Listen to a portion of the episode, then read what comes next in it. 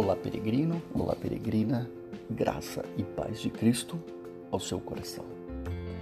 Segunda carta a Timóteo, capítulo 3, entre os versos 1 e 3, nos revela algo muito importante.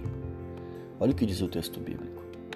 Sabe, porém, isto, que nos últimos dias sobrevirão tempos trabalhosos, porque haverá homens amantes de si mesmos, avarentos, presunçosos, soberbos, blasfemos, desobedientes aos pais e mães, ingratos, profanos, sem afeto natural, irreconciliáveis, caluniadores, incontinentes, cruéis e sem amor para com os bons. E a lista continua no versículo 4.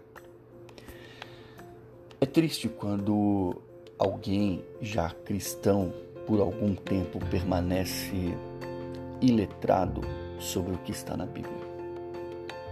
Provavelmente um dos maiores problemas que nós vemos nas igrejas hoje em dia é a completa ignorância sobre o que a Bíblia realmente ensina.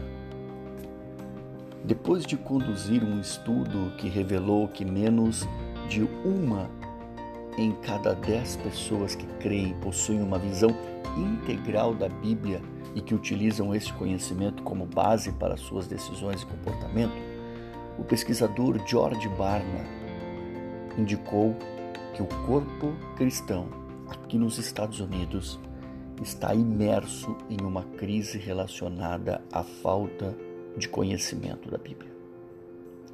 De acordo com essa pesquisa, o versículo mais conhecido por adultos e jovens que se consideram cristãos era: Deus ajuda aqueles que se ajudem.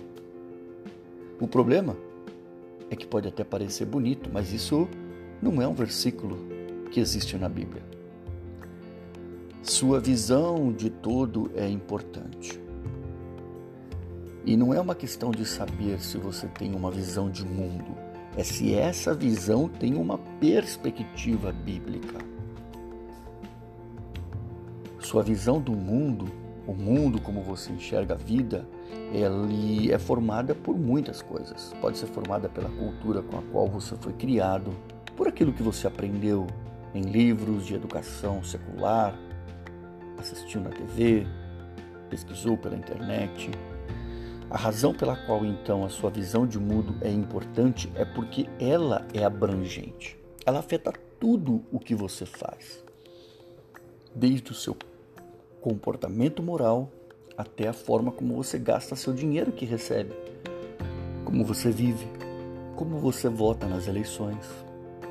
Então, o que é uma visão do mundo cristão? De forma bastante simples, entenda que é há um Deus vivo e ele se revelou através das Escrituras.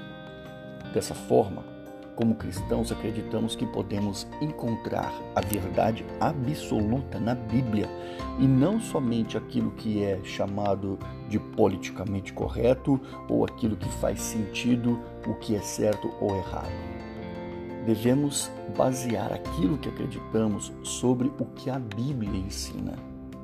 É isso que significa ter uma visão do mundo cristã, ou também, como nós chamamos popularmente, de cosmovisão cristã. Pense sobre isso e que Deus abençoe o seu dia. Do seu amigo e irmão em Cristo Jesus, Marcos, o peregrino cristão.